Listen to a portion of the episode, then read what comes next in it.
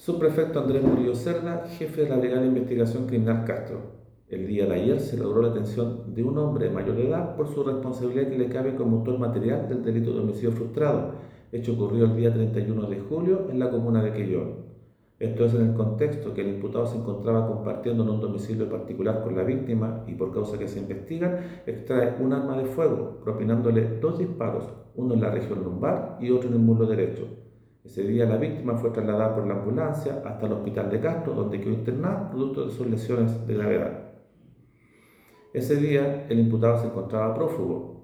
Es así que la orden de investigar a cargo de la agrupación de homicidios de Chiloé logró establecer mediante la investigación criminal, trabajo en el sitio suceso, empadronamiento de testigos, que el imputado tenía directa participación en los mismos.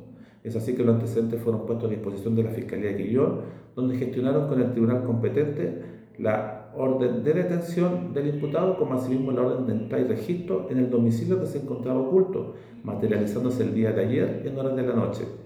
El imputado pasa a control de detención el día de hoy en horas de la mañana.